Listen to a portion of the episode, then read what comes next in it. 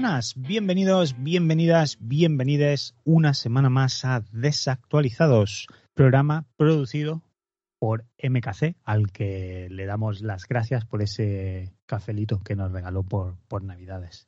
Esta semana vamos a dedicar el programa a nuestro club de lectura desactualizada y vamos a aprovecharlo para dar un ratito de charla sobre el primer libro elegido, que fue Escuadrón, de Brandon Sanderson, una novela de ciencia ficción que nos ha tenido muy enganchados a nosotros y nos consta que muchos de vosotros también habéis estado a tope con ella. Así que hacer un poco de disclaimer antes de entrar al trapo y es que si has leído la novela, bienvenido sea, eh, siéntate, prepárate una tacita, ¿no? De bien sea un brebaje calentito, quizá una copa, dependiendo de la hora, son las nueve de la mañana. si te pones una copa, a lo mejor deberías de, plantearte ciertas cosas. Pero si es por la tarde, pues mira, un cafelito, unas pastitas y siéntate, ¿no? Como, como, como en un club de lectura.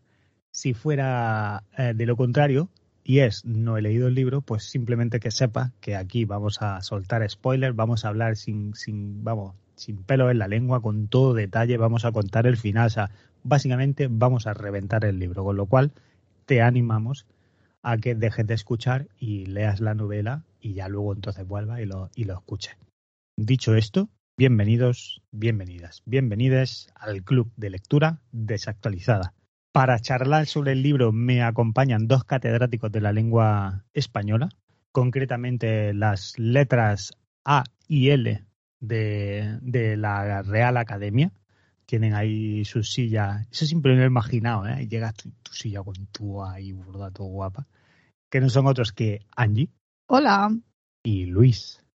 Propicios días. Que si estuvierais sentados en, en la mesa esa, ¿qué nos molaría tener al lado de escritores? En verdad no sé, no, no tienen por qué ser todos escritores, ¿verdad? Claro, Pero yo, Es que, es que no sé quiénes están. Eso es, no sé quiénes están. bueno, Pérez Reverte, ¿Está Pérez Reverte? Pues yo al lado de Pérez Reverte, que le pueda dar codazos y, y que reírme. nunca ha dicho eso. Es lo que ha dicho. Sí, no sé, además no sé qué letra es. La, la es la X, H. La P. la H. la, la P, La Que P de creo Pérez- que de Pérez no. Reverte. No, creo que él es la H. la H y- de Pérez Reverte. Porque es uno de los nuevos y se ha quedado con una de las malas. Porque la H es mala. Porque Porque la H muda. es mala. ¿Qué problema tienes con la H? Hombre, hay letras más importantes. Escucha, me siento de- ofendido ahora mismo. Que no, sé yo, que no sé yo quién lo dice. Que No, no, son no. ellos. No. Que los que de- tienen más eminencia se quedan con las Es- que son más buenas, entre comillas. Pero como buenas, todas las letras son buenas. Estoy ofendido. O sea, ahora mismo me acabas de ofender, me siento ofendido. ¿Cómo que Yo la H es una mala letra? La mejor letra de todo el alfabeto es la ñ. Porque es la, la única que no. es, la, que- es la que tenemos única de todo el Claro. mundo. Sí, que yo cuando tengo que escribir aquí cosas con ñ porque estoy hablando con españoles, tienes que poner NY. Claro. No. Co- Coño, coño. No. Alt 164. Y te sale la ñ. Hostia fue un puta. poco coñazo, Bueno, ¿eh? Más fácil NY, la verdad. Eh, me siento muy ofendido. O sea, ¿qué puto problema tienes con la H? O sea, Que la yo H... no tengo ningún problema. No, no, claro que lo has dicho. La has menospreciado. Ay, la H que es menos. ¿Por qué es menos? Cuidado con los- ¿Y la Z? ¿Dónde está dicen. la Z? Ellos son los elitistas de las letras. Pero A ¿quién- mí no me metáis. Y, y es, ¿Quién- ver- es verdad que, que existirá la mayúscula y la minúscula. O sea, uno puede ser la H mayúscula y otro menor. ¿no? Será la H minúscula. Otro más nuevo. El de la mayúscula además se sienta detrás para, para y luego cuando están en sesión llevan los bolis estos, ¿te acuerdas cuando les quitaba al- a los bolis no? Los Sí. vaciaba y los usaba para escupir a los papelillo pues, al otro. pues eso, eso es lo que hacen las mayúsculas y se. No, en realidad lo de las mayúsculas son los jefes y entonces le hacen que hagan todo el trabajo a los que a los de las A minúsculas. los de las minúsculas. Y ellos dicen, yo tengo que hacer esto, pero lo vas a hacer tú por mí, ¿eh? Bueno, de todas Venga, me maneras, voy al café. de todas maneras, muy ofendido con lo de la H. O sea, no entiendo, no entiendo ese comentario. Me siento ofendido ahora mismo. Voy a ir a, Escríbele a la RAE y te. Sí, Más creo no que puedo sí. hacer. Que- Yo eso es lo que vamos digo a hacer. hecho. Todos contrastados y fidedignos, siempre. Sí, eso sí, eso seguro. Yo estoy sentado, no sé si en la S o en la K. En la K. Todo guapo, ¿eh? Vale, pues yo en la M. En la, en la M. Estoy mirando para atrás, no sé por qué he mirado para atrás. Por si eso he dicho, digo. si no digo, pone lo nada en la que- silla, no, pero pues como es de madera. Ah, vale, vale, vale. En fin, vamos a lo que vamos, que es hablar Pero- de... Pero Luis, tú te has liado ahí. Caneda se refería si a la S de señor o a la K de Caneda. Ya, ya, ya lo sé. Bueno, no, no lo sé, no me de- no, no le he prestado atención a lo que Le daba quería igual. decir. Le daba Y- igual donde me sentara yo. Eso a los cojones, vamos. Y yo he mirado para atrás y he dicho, "Uh, Pues madera. eso es. A mí me gustaría que nos sentaran juntos. Eso sí. Que fuéramos, por lo menos, ABC, al menos, ¿no? Que estuviéramos eso ahí sí. todos uno al lado, uno al lado de los otros. Aunque también estas frontales podría estar divertido, pero bueno, uno al lado del otro. Bueno, venimos a hablar de mi libro, que es Escuadrón. El que no se sienta en la, en la Real Academia es Brandon Sanderson y es porque no tiene tiempo para apoyada y él lo único que hace es escribir. Brandon Sanderson es, es un autor de libros. Es una persona que él se levanta por la mañana, se prepara un desayuno y luego va, se sienta y empieza a escribir. Muy bien. Sin propósito. Él escribe y luego al final del día dice, "Mm, un par de novelillas me saco yo de todo aquí. ¿vale?". Es verdad que es súper prolífico, ¿eh? Escribe libros como churro y además el cabrón, aunque lo hace súper rápido, mm, todo es muy bueno. Sí. Si termina de escribir y dice, "Mm, esto es de naves, pues para la saga de... Pa- pa esta saga, venga, va. Estas de espadas, pues para la otra. Para. Yo recuerdo, decía aquí, recuerdo cuando anunció que, que iniciaba la escritura de, de Escuadrón, la foto con la que dio el anuncio ese era él sentado como en un lago, eh, además como un, ¿sabe? Un, un panorama como súper idílico y estaba él ahí sentado, el laguito, como el sol al fondo. Era todo como súper bonito y luego como su portátil, ¿no? Y ponía, Todo poético. Sí, sí, sí, ponía empezando algo nuevo, ¿no? Y entonces se veía el título, ponía Skyward, que ya sabía el título. Y, y eh, como la- el primer párrafo y tal, y decía, "Uf, madre mía, que luego piensa, tío, los escritores estos, ¿quién es este otro? El, el Neil Gaiman, ¿es Neil, Neil Gaiman? ¿Es como- Bueno, hay, un Sí, escritor hay uno que se llama así. Neil Gaiman, sí. Pues Neil Gaiman, tío, no sé dónde vi, creo que fue por un vídeo en YouTube, de donde, donde el sitio donde él escribe, y es como, como si fuera un pequeño, una pequeña caballita, una cabañita chiquitita, pero de como de, de estructura hexagonal, entonces todos los paneles son de cristal y está en mitad, en medio de un bosque, que yo entiendo que es Sí. como terreno de lo que sea, tal. Entonces salía como de, sí, aquí está en mi sitio, va con sus dos perros, como dos pedazos de husky, era todo nevado, tío. Pero en serio, o sea, yo vi eso y decía, pero no- ¿cómo no vas a escribir cosas guapas allí, tío? o sea, esto es como, como cuando ves a un fotógrafo y le ves la cámara y dice, ¿cómo no vas a hacer fotos buenas con esa cámara? Pues eso igual, ¿sabes? Lo Hombre, lo mismo, lo mismo no es, pero bueno. pues lo veía y decía, ¿cómo no va a escribir bien teniendo ese sitio para escribir? O sea, que al final, pues, el dibujante dice, ¿cómo no, cómo lo dibujas bien con ese bolígrafo? Pues claro que dibuja bien. Escucha, escucha el lápiz que utiliza. Pues claro, él lo tenía todo como hiper caótico, lleno de anotaciones, de movidas tal, así, pero él decía, si iba allí con sus perros, pum, y allí se sentaba y dice, pues aquí es donde tal. Y claro, él, o sea, literalmente, se imagina una cabaña en mitad de un bosque, todo nevado, no había nada. Solo tenía a su alrededor árboles y nieves, tío. Espero que buen aire acondicionado, ¿no? Hombre, imagino, porque esos perros... Aire calefacción. acondicionado, no calefacción. Bueno, sí, pero el aire acondicionado que te echa frío o te echa calor, lo que tú quieras, pues te- en Claro. este caso calor. y bien, bien aireado el espacio, porque si esos perros se ven como los míos, en esa cabañita en 0,2, pues pueden morir de Hay más dióxido que oxígeno. pueden morir asfixiados, la verdad. Pero, mm, pero sí, tío, o sea, muy flipe, colega, me moló mogollón. Mm. Y Sanderson, pues nada, él se va a una colina a, a escribir sus novelas. Y ahí Sí. fue donde nació la idea de Escuadrón, que es una novela de ciencia ficción que pues nos aleja ¿no? de lo que veníamos acostumbrados de Brandon Sanderson, aunque él ya había tenido tonteos con otro tipo de sagas, pero porque había hecho la Steel Heart y demás, y ahora se mueve al género de la, de la ciencia ficción con Escuadrón. ¿Y de qué trata Escuadrón? ¿Hay alguno de vosotros que se atreva a, a decirnos un pequeño resumen del- del libro? Pues básicamente de la vida de una muchacha, ¿no? De Spensa, ¿no? Se llama Spensa. Spensa. Spensa. Eh, Peonza. Eh, que, que, bueno, están en un planeta mm, que no se sabe cuál es, ¿no? Yo creo que dicen el nombre, pero no me acuerdo. Bueno, en un planeta extraño.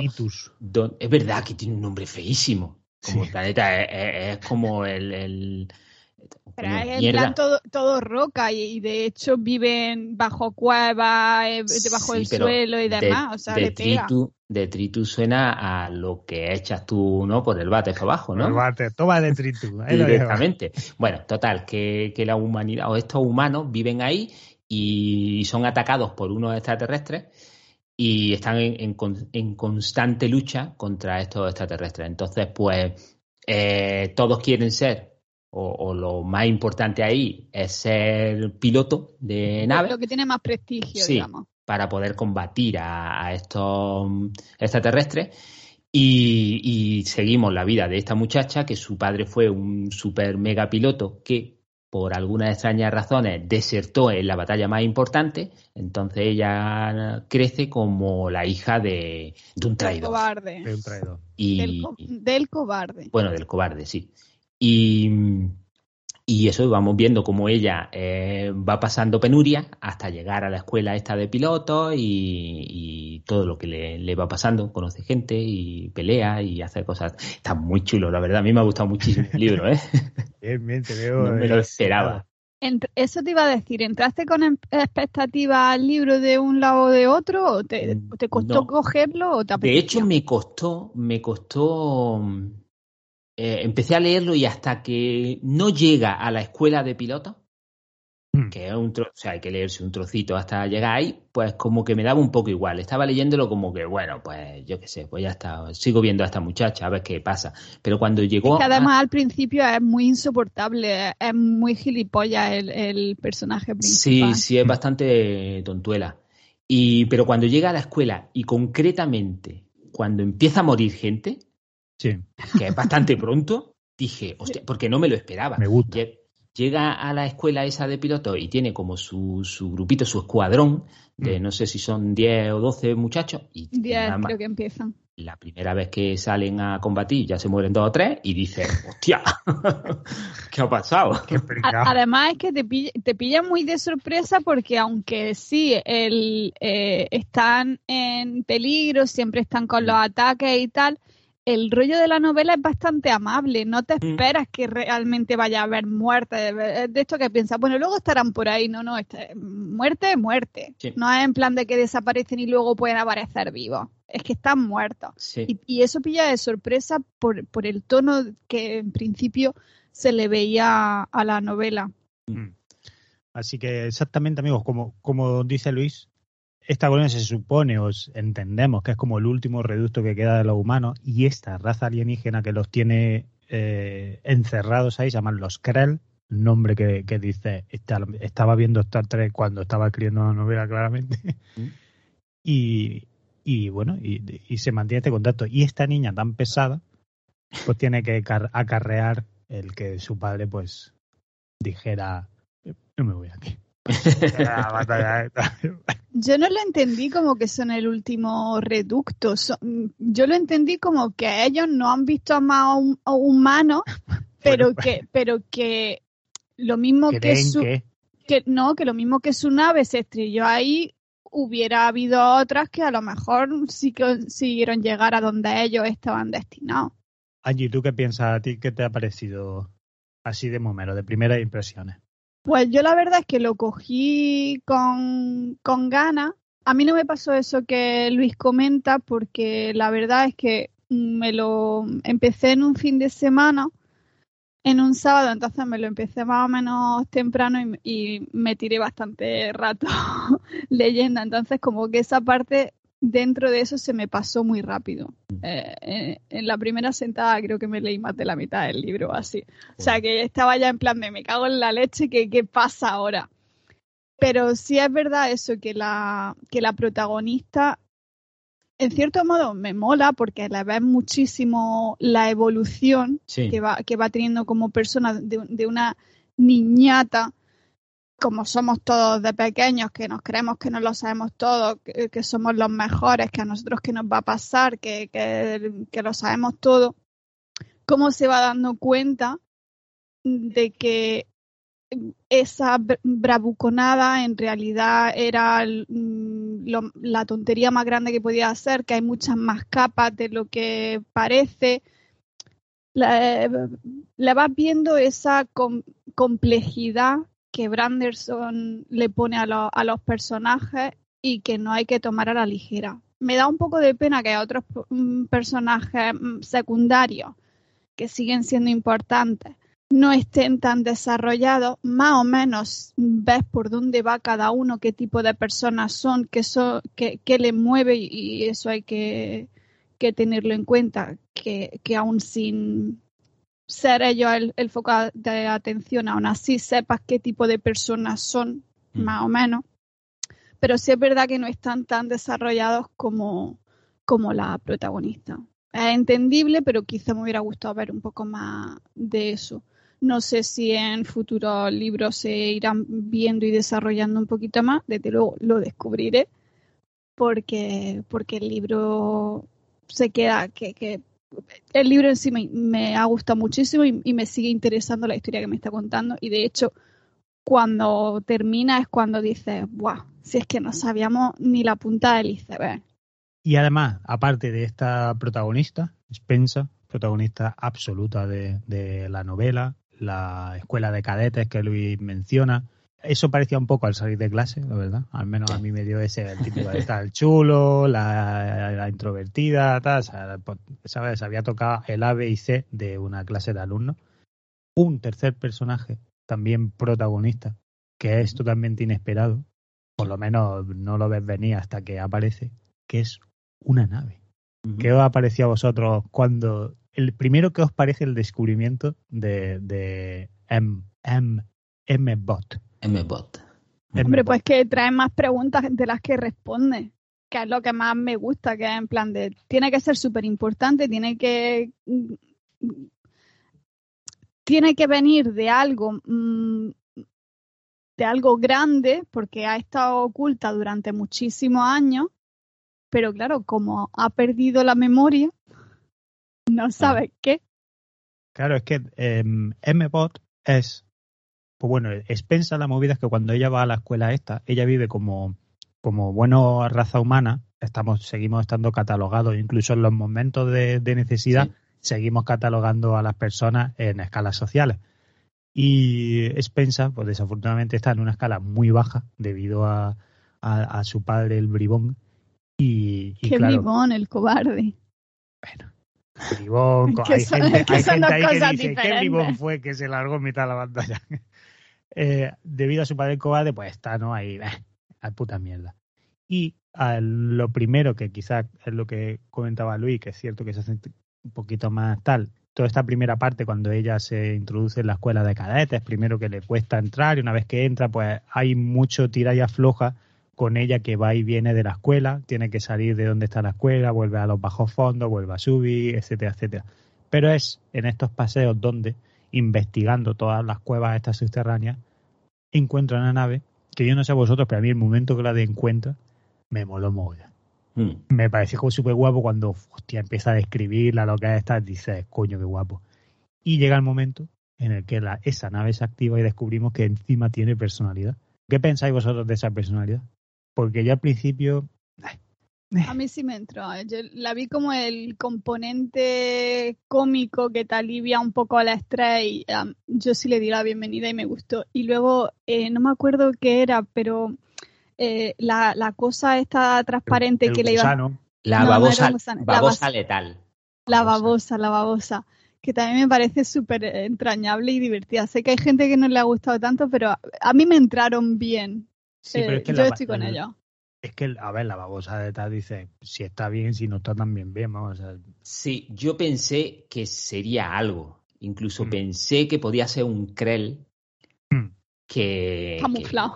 no, como no se sabe lo que son, ¿no? Porque no se sabe, y eran como, digo, a lo mejor eh, la babosa esa está dentro de la armadura de bicho, mm. y en realidad es un Krell que está buscando su cuerpo o algo así, porque digo, tiene que ser algo pero es que luego no es nada, es un bicho que hay ahí para decir de vez en cuando, aquí está, no sé cómo se movía tan rápido, no sé, no sé cuánto, pero en realidad no hace nada.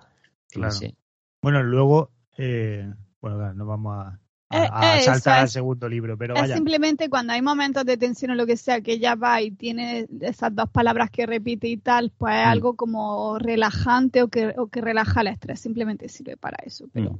pero, pensando en la armadura, recuerda también un poco, no sé si os acordáis vosotros, en, en Independence, Independence Day. Mm. ¿Qué armadura? Pensando lo de la armadura. No, por lo que ha comentado Luis de, coño, pues pensaba que era un Krell, pues como estaba ah. tal. En Independence Day, cuando, cuando Will Smith sacaba al alien de la de esta, luego lo que descubre es que en verdad todo lo que llevan es como una coraza de armadura, que, que luego lo abrían y dentro estaba está ese ejemplo, o el alien chiquitito de Men in Black, ese que luego estaba en la cabeza del hombre. También. O podría ser algo así. A mí con, con M-Bot, porque luego es, pensar, una vez que descubre esta nave, pues con la ayuda de, un, de uno de los compañeros, pues empiezan a restaurarla, ¿no? Para intentar reactivar la nave y ver. Y a mí con él, con, con M-Bot lo que me sucede es que no me termina de molar mucho, entiendo que es el, el, brazo cómico y el que alivia ciertos momentos, pero joder, no me termina de convencer que sea él precisamente, ¿sabes? Yo que sé, como una inteligencia artificial me mola la idea de que perdió como la memoria, de que, de que no puede autorizarla porque no es el piloto original, ¿sabes? Como todo ese tipo de detalles, pero no me termina de, de molar que sea, ay, que, ¿sabes? Como que soy una inteligencia artificial muy graciosa y, alivio cómicamente situaciones, ¿sabes? Sí, lo que pasa es que no, pretende, o sea, él, La gracia es en que no pretende ser gracioso, que dice las cosas tan serias y tan literales que es lo que hace que a ti te haga gracia sin que él sea el, plan. no, digo, exacto, no digo que sea él, ¿eh? te ha contado un chiste, pero que, mm, eh, no sé. No sé, a mí sí, sí me gustó. Me gustaba cuando llegaba y se ponía a hablar con, con MBot y luego cuando ya tiene el walkie y puede hablar directamente con él y tal, pues me, me, gustaba, me gustaba esos momentos. ¿Y mm. qué pensáis de la nave? ¿Vosotros pensáis que es Krell? No. Al principio yo creo que sí pensaba un poco, uff, Claro, lo que pasa es que aquí, como, como de vez en cuando hay dibujitos, ¿no? Te, hacen los dibujitos de estos de las naves y te las comparan también por tamaño y tal, pues ves que las de los Krell, pues es como un, como un propio bicho, ¿no? Que tiene como tentáculos, o, bueno, no son tentáculos, pero son como cables colgando, que da mm. la impresión de ser como una especie de, como eh, las naves estas de, de Matrix. Sí, cuando salían, ¿no? los pulpos. Sí, algo así, ¿no? Y, y, ve la, y ve a MBOT, a la nave esa, y es un puto avión, ¿no? Un caza, ¿no? Eh, bueno, un caza de, de, estos como los, los que no sé, no entiendo de aviones, entonces no sé qué modelo es, pero, pero de estos que hay como planitos, ¿no? Como... F-15. ah, vale, los, sí, los invisibles, coño, los, negros, eso. Eso, es, eso es de ese estilo, ¿no? Entonces dice, es un estilo completamente distinto. Mm. Pero sí hay momentos en los que también pensaba que, hostia, esto tecnología tan avanzada, porque además me mola mucho de, la novela cuando las batallas, cómo te describe cómo van haciendo todas las maniobras, los giros y la escaramuza y Totalmente, todo. y, el lo describe también que, se, visualiza muy fácilmente. Sí, sí, sí, eso es lo que me gustaba, que yo estaba leyendo la batalla y sabía lo que estaba haciendo, ¿no? Me lo hacía en mi cabeza, me hacía la, mm, eh, el esquema de por dónde van y qué están haciendo. Y me gustaba mucho cuando tenía que hacer giros rápidos o, mm, o, coger mucha velocidad y te describía la, la, fuerza que generaba en el piloto y que, que las naves tienen, las naves de la de ellos, de los humanos, tienen eh, como una especie de compensación para que no se te vaya la sangre a la, eh, o a la, cabeza y, te, y te desmayes, mm. pero que la tiene como de unos cuantos segundos y pasado esos segundos tienes que salir de esa maniobra porque si no, pues te pasa eso. Y sin embargo, MBOB es, es tan, eh, tan sofisticado o avanzado que lo que hace es que la, propia, em, la propia cabina del piloto gira para que para que la sangre no te vaya a los pies o a la cabeza. Para el movimiento de centrifugación no te afecte. Justo, y toda esa forma en la que tiene de explicártelo, o sea, a mí me, molaba un mogollón, ¿eh? Sí, tío, Sanderson tiene, tiene esa mano, ¿no? A la hora de, de, de explicar y de describir cosas, tío, que hace muy sencillo el visualizarlas. Y, y cuando, cuando lees esta novela, yo estoy totalmente contigo en lo mismo, tío. Cuando, cuando describe las escenas de batalla, es que las veía perfectamente, tío. Y además las veía y ya en la cabeza le añadías tú la música, los efectos y tal, y decía, Dios, colegas, estos que deberían de hacer una peli, vamos, ojalá. Se, me extrañaría que tal y como está ahora mismo el panorama cinematográfico, no haya ya nadie ahí que diga, Porque mira, de Nacidos de la Bruma dice, hostia, es que explicar todo el tema de los metales, está igual puede ser muy complejo trasladar eso a imagen. Pero, pero Escuadrón. O sea, toda esta trilogía dice, Dios, que esto me puede hacer una peli de ciencia ficción bastante guapa con todo esto, tío. Y, y mola. Y luego, toda la fase de entrenamiento con los cadetes, cuando mm. van no recuerdo ahora, ¿acordáis vosotros que se me ha olvidado el nombre del, del, profesor, que era amigo del padre, que además la ve a ella, la toma como protegida, pero no recuerdo ahora el nombre de él, pero bueno, en el, el, el profesor de ellos. Sí, sí, sí, el que, estaba cojo.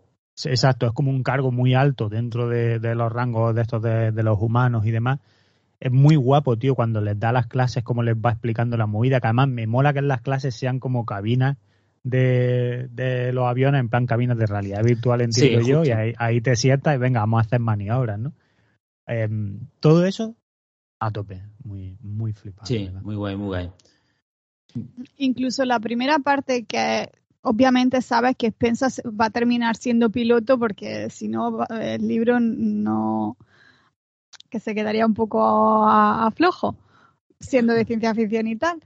Pero pero me resultó interesante ver los tres gemanejes que había, por qué no querían dejarla entrar a la, a la academia, lo que viene detrás, lo del defecto, que no lo hemos hablado, mm. pero que solo tenemos al principio una sensación de que hay algo extraño, pero no tenemos ni idea de qué, ni, ni, mm. ni, ni si es bueno ni malo, ni, ni las consecuencias que puede tener. Eh, yo creo que ahí te dejaba un poco como la amiguita de todo lo que se iba a ir viendo después en el libro y, y, luego en el libro las va ampliando, o sea, conforme va pasando, las va ampliando y te va llevando todavía más allá. Y, mm. es lo que me gusta mucho de, de Branderson, que consigue siendo contando cosas complicadas o un universo que no es necesariamente fácil de comprender porque obviamente no es el real que, ves por, la ventana, te lo va metiendo de una manera muy, muy fácil. Mm. Y, te va creando esa sensación, te, va, te construye los mundos de una manera que a mí me entra muy, muy fácilmente y, y vamos, estoy a tope. Sí. ¿Y sabéis quién está también a tope? ¿Quién está a tope? A ver quién. Bueno, en verdad no está tan a tope, pero Eketor nos... Eketor nos hizo llegar un email comentándonos impresiones sobre, sobre esta novela que procedo a leeros así por encima. Y él dice, la verdad es que no sé muy bien qué decir. Esta mierda. en general me ha gustado, porque es fácil de leer y tiene una historia que te tiene en ascuas hasta el final, con lo que puedes hacerte tus pajas mentales con las preguntas que hay abiertas durante la trama. Que eso es cierto, te mantiene todos los flashbacks que ella va teniendo, las imágenes esas que va viendo. Es cierto que hay muchas preguntas abiertas que dan respuesta al libro, pero luego, claro, tiene un final tan gordo que dice, hijo de perra, tío. Pero eso es bastante, bastante guay. Luego, ya es otra cosa la manía que le tengo a la prota y a la mierda de la nave. que además, no solo la mierda de la nave, sino que hay que te dice que se la imagina con la forma de Jar Binks. O sea, ojo, a eso. Misa, tú sabes. Misa, Misa, aquí. Insulto máximo, ¿eh? que tú no, te cueles. ya después, ya que más puedes decirle, claro. La, dejo por todo lo alto. La verdad es que no he encontrado, no he entrado en el rollito rebelde que le quieren dar a la prota porque me parece un personaje con la empatía de una piedra, por mucho trauma que tenga. Y luego, además, la nave, no sé por qué, la han querido hacer al alivio cómico y me parece que hubiera molado mucho más siendo un personaje más ambiguo, pudiendo hacernos creer realmente que era un Krell. A mí, la verdad, me daba mal rollo la barbosa creía que le iba a comer el cerebro o algo, y al final nada. a mí me pasaba eso, yo decía, la babosa se tapa algo y no... Esa la va a liar algún dicho ahí que no conoces de nada, yo no, no, no me pegaría mucho. Claro, que ves la babosa y piensas en el himno sapo de Futurama y dices, puta, a lo mejor se la lía, ¿sabes? A ver, Keter tiene razón. La, la, protagonista es muy insoportable, mm. pero creo que luego tiene su arco redentor y creo que va madurando y va viendo ese crecimiento. Entonces, donde empieza siendo una egoísta, una bravucona, una por mis cojones, pues termina convirtiéndose en persona con un poquito de dos dedos de frente. Mm. Va empezando, todavía le queda un largo camino porque aún así sigue teniendo cosas, pues de eso de niñatilla un poco. Pero bueno, en realidad es que en la novela tienen creo que 16 años por ahí. o sea que tampoco a ver, cuesta empatizar con ellos, pero luego también es verdad hasta qué punto Spencer se convierte en lo que se convierte porque ha encontrado a, a M. Bob. Claro. Porque la nave es un papel muy fuerte, ¿sabes? O sea, ella es verdad, oh, qué buena piloto, y sabes, buena piloto, tú estás llevando un SEA Ibiza y ella va en un Ferrari. Claro. a ver, pero ella era buena piloto también en la otra nave. Sí, sí, sí eso es. volviendo al libro, lo que más me ha gustado creo que ha sido el final y la verdad es que me ha picado. Así que si pensáis leer el segundo, me apuntaré. Aunque si cambiáis la saga, tampoco me importa. Spoiler, vamos a cambiar la saga. Oh, que lo sepa. A ver, los siguientes los vamos a leer. Pero yo creo que por nuestra cuenta. Claro, claro. Eh, nosotros damos el primer paso y ya. Lo mismo lo que podíamos hacer. Yo estos de verdad que, me gustan un montón. Lo mismo podríamos hacer otros programas que aunque no sean parte del club de lectura, pero que sean programas dedicados al segundo y al tercer libro. Mm. Si queréis. También, también podemos, claro. Y la gente que se lo haya leído, porque de hecho sabemos que hay gente de, de oyentes que se empezaron por el primero y se han picado tanto que ya sabían comprar el tercero y ya se estaban leyendo el tercero. Sí, que se, han acabado la trilogía ya, exacto. Hay una cosa que comenta un poquito off topic Eketor, y es que dice que el libro lo ha compasado entre la lectura del libro y el audiolibro, que dice que utiliza como, como una, una app que si nos interesa nos puede dar un poquillo más de información sobre lo que está, pero dice que ha habido momentos que, que bueno, por, por o sea, que aquí no estáis obligados a tener que leer en papel. Vamos, pero dice que había momentos como que no podía que ha accedido al audiolibro y ah, que le ha molado llevar ese balance. Pues es súper interesante, nunca lo he probado, la verdad, hacerlo mm. en ambos formatos. Yo una cosa que recomiendo, eh, también off topic, cuando yo empecé con esto del inglés para ayudar a hacer el oído, una de las cosas que hacía era leer el libro a la vez que escuchaba el audiolibro. Entonces iba figurando en mi cabeza la manera de pronunciación de las palabras mm. cuando las iba escuchando eh, leídas. Y la verdad es que eh, ayuda mucho, tío. vas leyendo un poquito más rápido porque vas a la vez que, que, el audio y, y, ayuda, parece una tontuna, pero poco a poco el oído se va haciendo y luego es mucho más sencillo cuando lees en tu misma cabeza saber correctamente cómo pronunciar y demás. Em, a ver, yo estoy con, con eh, estoy con él. O sea, yo lo de la nave me parece cierto, ya lo hemos dicho. Yo el, rollo que sea cómico no me terminó de, cuadrar, por mucho que sencillamente se deba a que la nave dice las cosas tal cuales, pero quizá hubiera jugado un poquito más con el rollo. No sé, a mí me mola que la nave. Eh, ¿Sabes? El de no te puedo autorizar, todo ese rollo que él tenía, el que no se le puede reprogramar a sí misma eh, me molaba, a lo mejor hubiera tirado un poquito más por ahí y haber dejado los toques cómicos de momento, quizá al amigo de ella o quizá tontunas de la babosa.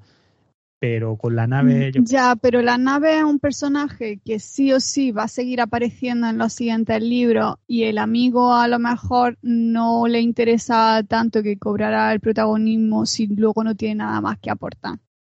Em, puede ser. Bueno, em, sí, puede ser. Puede ser. Y luego, mm, y eso, y al final es cierto que es que el, final dice, ay, la leche, a ver si mm la segunda que me la lea. Y joder, es que el, el, Sanderson, si sabe algo, es acabar. Sí, sí, sí, desde luego. Sabes que eh, he leído, lo que pasa es que solo lo he leído una vez y no lo he contrastado, pero en teoría esto es una trilogía, se acaba en citónica pero he leído que, que está gustando tanto que, que um, y que tiene algo más que contar y que va a haber un cuarto libro. Hombre, a, Sanderson en la vida, él se levanta por la mañana y dice, se mira al espejo y dice, en mi vida hay dos cosas que, que hacen que hoy, este día de hoy, merezca la pena. Las letras que escribo y el dinero que gano con él. entonces, entonces dice, ¿qué esto vende? Pues me hago. Por, por- ¿por qué no? Hago otra trilogía. Y esto Hago es otra. dos trilogías. claro. Me voy al armario ahora sí, ¿sabes? Eh, lo que decía Luis, ¿sabes? Este, la- el, el toche este que tengo aquí, mira, pues estos son todos de navecica para, para adentro. para- adentro, claro. Pues ¿sabéis eh, alguien, alguien que, que estaría dispuesto a leerse otra trilogía de Brandon Sanderson? ¿Quién? De, de- de esta de, de naves. Pues Miquel C. Uh, Miguel C nos ha escrito también un- otro comentario y parece que le ha molado. Eh, de- decía que, que no había entrado todavía en el club de lectura y que tenía ganas de leerse, bueno, se había leído otra eh, trilogía, no, otras sagas de Brandon Sanderson que le gustaban mucho y que con esta no había, no se había animado y que como dijimos nosotros de en el club de lectura, pues dijo, pues oye, perfecto esta es la Esta mía. mía. para adentro que voy. Y, y nos dice eh, que, pues eso, que le ha gustado mucho, que desde que empezó el libro lo cogió por el cuello y no, no lo soltó. De hecho, cuando el primer libro lo soltó del cuello, lo cogió el segundo libro.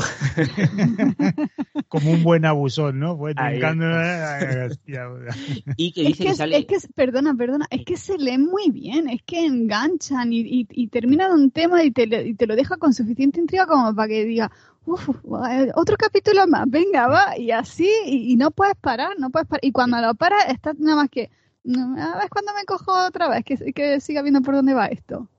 Pues dice que se ha leído hasta una precuela. Parece ser que hay una precuela que se llama En defensa de, del Elíseo y que cuenta cosas de, pues supongo que del padre de Spensa, de, de todos esos pilotos que tienen la batalla esta Anda.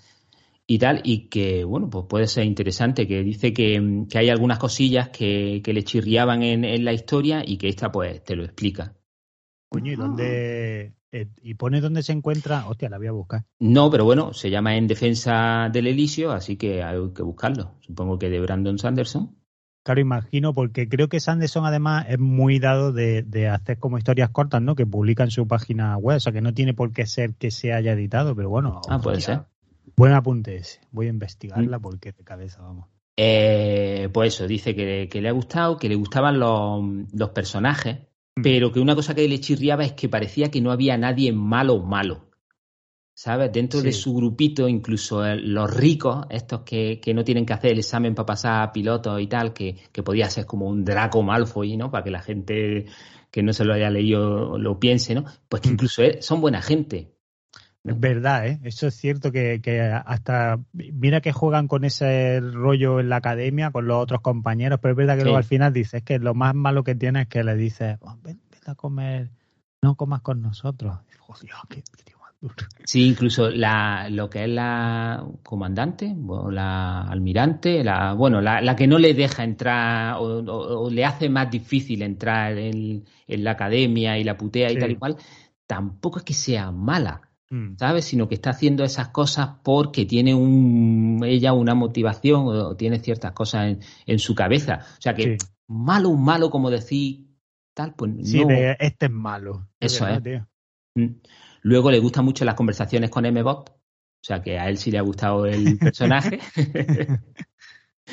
y, y que le, y le, eh, o sea, no se esperaba el momento, el último momento este en la batalla, cuando dice lo de componente biológico activado, hipermotor citónico operativo, Que Esto es muy guapo, tío. que está muy guay todo lo que sucede después, que, que está, que está muy chulo. Y dice que sobre todo le ha gustado más el segundo libro que el primero.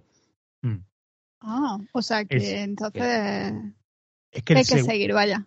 A ver, no- obviamente no, no voy a hablar nada del segundo, pero es cierto que es que dice. Porque es que este primero ya acaba de me cago en la puta, tengo que saber qué coño sucede. Y en el segundo se empiezan ya a dar muchas respuestas, tío. Y la verdad es que muy guapo. O sea, a mí toda la saga, nosotros, el tercero todavía no nos ha llegado, pero lo tenemos ya por ahí por algún lado.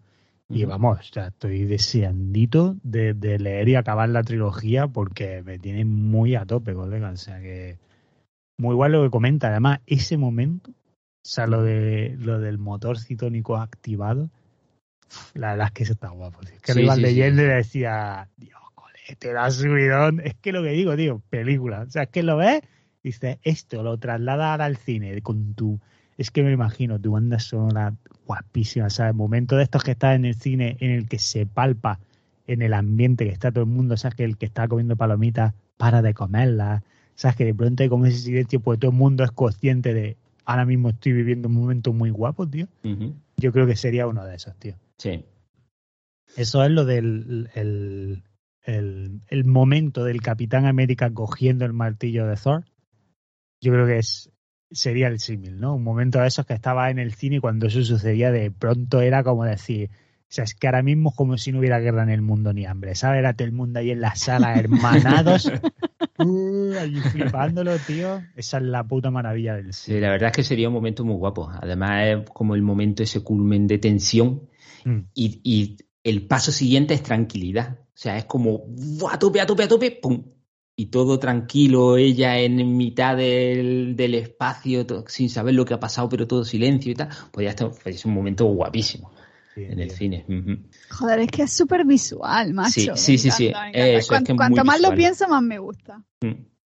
Yo voy a dejar la novela, la voy a dejar en, en algún despacho, a ver si sucede la magia. A ver si hay esto. ¿Y esto? ¿Te imaginas? Estaría guapo. ¿Qué más? ¿Qué más? ¿Qué más? Pues eh, yo también tengo un email para leer, en este caso de Vicentita Vic, que, que ella dice que en líneas generales el libro le ha gustado, le ha resultado súper ameno y fácil de leer, de hecho se lo leyó súper, súper rápido, eh, que eso es otra cosa que hay que decir, que aunque sea un, un, libro, ahora no recuerdo exactamente cuántas páginas, pero que serán unas 300, 400 páginas o así. Sí, 400. Eh, se lee súper rápido igualmente. Y, ella dice que le ha mantenido muy intrigada con, las tramas, como por ejemplo lo que se ocultaba tras la batalla de, Alta, donde el padre se convierte en cobarde y que luego después vamos descubriendo que hay más allá de lo que nos han contado. El hallazgo, el hallazgo de Mebot, de dónde ha salido esa nave más moderna y avanzada que el resto, y también que le intriga muchísimo lo de lo del defecto. Y, lo del defecto que le intriga muchísimo, muchísimo. Sí que es verdad que dice que en algunas ocasiones se le hacían largas las partes de los entrenamientos, pero que luego cobraba un poco de sentido el que mm, te los contaran tanto porque luego era lo que se utilizaba en la, en la batalla. Entonces que, que bueno, que aunque le haya aburrido un poquillo más, le encuentra el sentido lo de la batalla de alta del padre, la verdad es que está bastante guay, tío. Y, y además que me, me, es muy fácil ver ese momento, ¿no? De todas las naves ahí en mitad y de pronto llega el padre y dice, pero voy aquí. Los dejo a todos solos. Y la verdad es que cuando lo estás leyendo te estás pensando, hijo de puta. sí, sí, sí. Claro, pero sabes que tiene que haber algo detrás, pero no tienes ni idea. Y la verdad que la, que la, aunque, aunque vas sospechando de cosas, a mí en ningún momento se me ocurrió de que fuera eso en particular.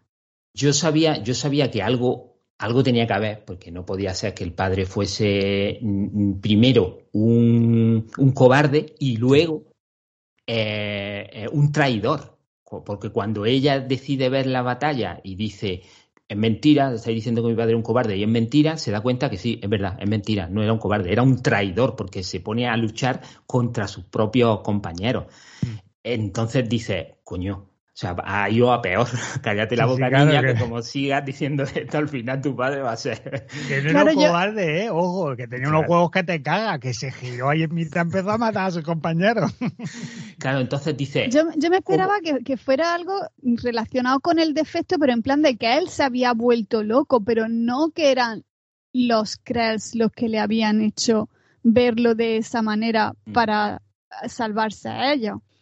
Entonces, eh, em, aunque había cosas, eso que sospecha, pero el 100% te sigue sorprendiendo un montón. Mm, a mí me sorprendió también mucho.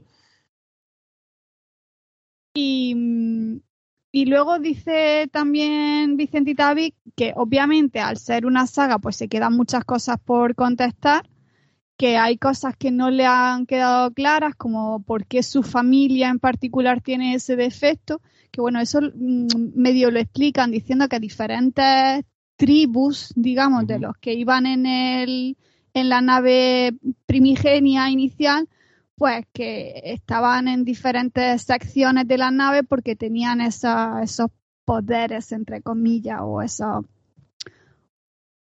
esos extras. Sí, sí, sí. Mm. Em, eh, y, y, eso sí, lo de en qué consiste en sí ese defecto, todavía yo creo que nos queda por, por conocer, porque obviamente sabemos que ella es capaz de leer o de escuchar lo que dicen los Krells y, entenderlo, pero, pero no sabemos si va más allá ni, ni, en qué consiste realmente, si solo a eso o qué.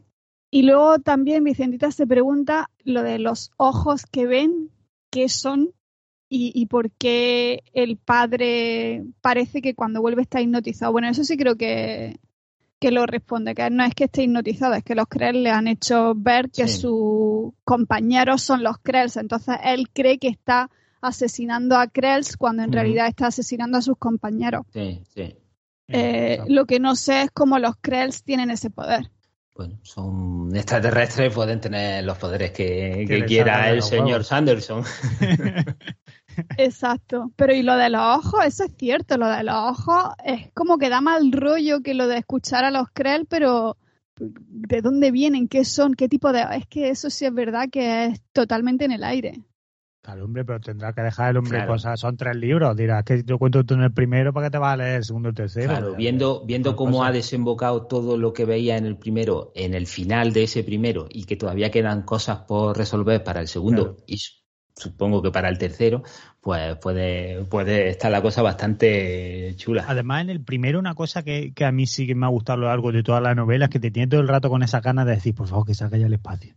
Que pega todo el rato ya de, por favor, que salga ya para afuera, que venga, que, que, suba, que, suba ya. Yo tengo muchas ganas de verlo, tío. Sí, sí, sí. O sea, muy guay.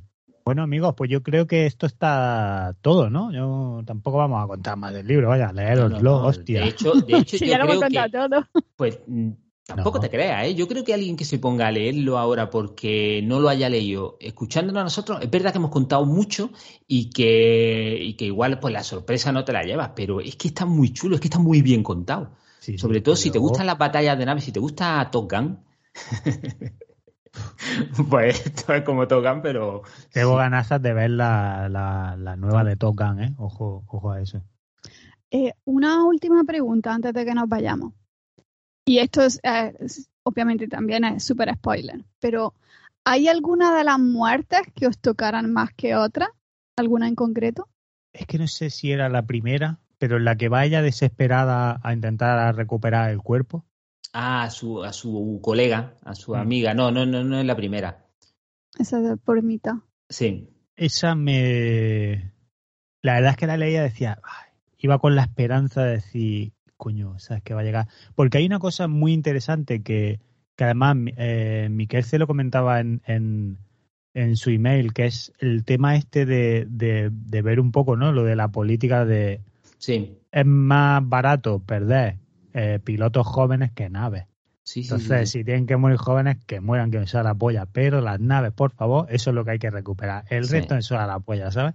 Y la verdad es que, tío, eso lo piensas y dices, de puta, ya es que, es que da igual, ya podemos estar encerrados en una roca en el espacio, pero los alienetas que seguimos siendo la peor raza que existe en el universo, tío, la verdad. Qué asco damos, macho, puto humano. Los recursos son ilimitados y las personas pueden seguir follando como conejos, así que... Los recursos son limitados. Eso, eso, perdón, perdón, limitados, limitados. Una vez que se acaban ya, en fin, amigos, vamos a. Pero espérate, que eso lo has respondido tú. Ah, vale, perdona, perdona. Eh, no, yo, yo creo que la. No recuerdo quién es el primero que muere, pero, pero sí, sí. O sea, la primera muerte, la que no me esperaba y, la que además hace que, que, haya otro de sus compañeros que decida irse, ni siquiera, bueno, su amigo, que mm. decide irse porque dice, no, no puedo aguantar esto. Creo que, si no recuerdo mal, la primera era el chico que el medio le hacía tilín un poco. Sí, que sí, era en pues. plan como que estaba empezando a tener un, más, a hablar más y a tener un amigo y que pues, pues pintaba interés romántico y al final obviamente no. Que, que la muerte en realidad eh, sí tienen repercusión en los demás, o sea, en, todo lo que le rodea. No es que, bueno, se ha muerto, un uh, pobre tico, venga, vamos a vengarlo. No, no, no, se ha muerto y, hostia, estoy hecho mierda. Sí. claro, de hecho, de esa muerte es por lo que ella crece como persona, porque se da cuenta de que realmente no es un juego, que es vida o muerte y que, y que importa lo que pase, que son personas. Sí. Claro, te recuerda un poquito a los juegos de Ender, ¿no? Que él iba ahí todo convencido de, va, está todo, todo un puto juego, y luego en verdad te dicen, va, acabas de aniquilar una raza entera, ¿sabes? Suma, tío. Eso, todos los chavales que están jugando a Call of Duty, pues, bueno, ahí lo dejo, ¿eh? Ahí está, ahí está. Yo la muerte que quizá me tocó más es la del personaje que no que venía de otro sitio y que no entendía ni hablaba muy bien y, creo que un poco porque me sentía un poco identificada porque yo también he pasado por momentos en los que soy la de fuera la que no sé si lo entiendo todo perfectamente o si se me entiende a mí perfectamente y no sé esa fue un poco en plan ay ¿por qué? sí esa me tocó la patata pero bueno, ya está, joder, lo voy a dejar con un bajón esto. No, no, no, ahora, continuamos. Continúa, señor Caneda. Bueno, amigos, pues con esta vamos a cerrar. ¿Ves cómo lo dejo con un bajón? Que no, que ahora lo estamos subiendo, que lo estamos subiendo. Madre mía. Con el nuevo libro lo subimos, venga. Bueno, amigos, pues con esto vamos a dejar. Oh, bueno, amigos, con esto vamos a cerrar nuestra charla sobre la novela Escuadrón el primer libro del Club de Lectura Desactualizada con el que abrimos la temporada. Y lo vamos a hacer no despidiéndonos, sino anunciando cuál es el siguiente libro. Y la verdad es que nos ha costado dar con él, porque estuvimos pensando, joder, vamos de cabeza con la segunda parte. Sí. Pero lo que pasa que dice, si es que en verdad, ¿sabes? Lo bonito que tiene esto es ver géneros, ver tal. Entonces, si este os ha molado, oye, avanti tutti con esa segunda y tercera parte. Y por supuesto, si os molaría tal, nosotros encantados de charlar sobre, sobre las siguientes partes de la novela sin necesidad de que tenga que ser parte del club de lectura desactualizada. O sea que, que con eso nada más que nos lo digáis y nosotros de cabeza que charlamos porque vamos yo la segunda me la he leído, estoy a la espera de la tercera. Creo que Luis va también a por la segunda, o sea que. que... Y yo, y yo, y yo, oye. Tú pues no, lo, no lo dudábamos. Por eso. Tú en una tarde ya te la leí. Así que, que vamos, que, estamos a tope y si os apetece, pues oye, hacemos un ratito de charla también sobre esa segunda novela. Pero para el club de lectura, ahora nos vamos a cambiar de género y vamos a darle una oportunidad al género de misterio, a género de un poquito de un toquecito ¿no? de erotismo. Y es que vamos a leer una, una recomendación que se hizo eh, en este programa hace mucho tiempo, pues la vamos a retomar ahora y la vamos a añadir al club de lectura desactualizada. ¿Qué libro vamos a leer, Angie? Un libro que espero que no nos dejéis solos, porque mola mucho la parte de misterio, que es básicamente de lo que va el libro, está muy bien y no es otro que Desnuda ante la muerte de J.D. Robb. Bien. O sea, ojo, ¿eh? ya con ese título dice, esto tiene que estar guapo. Desnuda ante la muerte, que es una novela que trata de una chica que va eh, todo el día en pelota peleándose con gente. Entonces, no, no, desnuda ante la muerte. Las que están desnudas son las que están muertas. Ah, vale. las vivas todavía se visten. Desnuda ante la muerte, novela que ya recomendamos en, esta Santa Casa. Entonces, si, si, buscáis, podéis escuchar de qué, de qué va la novela, de qué iba la recomendación, pero que ahora se convierte. Pero, se dice rápidamente. Está basada en el 2058, o sea que también tiene toque de, ciencia ficción, y es una policía de homicidio que ha habido un, un, asesinato y va buscando al, al asesino y entonces se van sucediendo otra serie de asesinatos y es las pistas que va siguiendo. En ese mm, interludio, pues resulta que hay alguien así en plan Ceci que es persona de interés y también pues tiene ese toque erótico festivo, pero es principalmente misterio. Claro, entre, entre muerte y muerte, pues pollita por aquí, pollita por allá. Claro que sí. todo muy bien. En fin, amigos, nos vamos a despedir, no sin antes dar las gracias y traer nuestra sección favorita, que es de bien nacidos, ser agradecidos. Y le vamos a dar las gracias a Chris PH, Juan Lucas, PD, Moscardón, Sputman, Daniel Alcubierre, Fonso de FTT, Nacho Et, BVF, Eketor, Unai, MKC, Araujo Zazo, Ainauer, Lecran, David Condé, Miguel Ángel Lacal García, Educas, Jonás Aizalá, Morlu, Miguel Rico y Ramiro Cuey. Ole, muchísimas gracias. Muchas gracias. Muchas gracias a todos. En cuanto al libro de Desnuda ante la muerte, es decir, que mmm, no sé si lo podréis encontrar físico, pero en las bibliotecas lo podéis encontrar seguro. Eh, hemos mirado en la de Andalucía y en la de Madrid, en el resto también tienen que estar y si no se pueden, se pueden pedir. Y en los vastos fondos del internet también Claro, en vuestra, Que en se vuestra busque en la vida. lo tenéis seguro. Bastante es que digamos el título, ahora ya que digamos ese ca- camuchuelo. No, se hombre, hay que, hay que dar facilidades, hay que dar facilidades. Os deseamos una semana muy bonita, con pocos virus, con mucho sol. Que lo paséis muy bien. Nos escuchamos el próximo viernes. Hasta entonces, hasta luego. Adiós. Hasta el próximo podcast.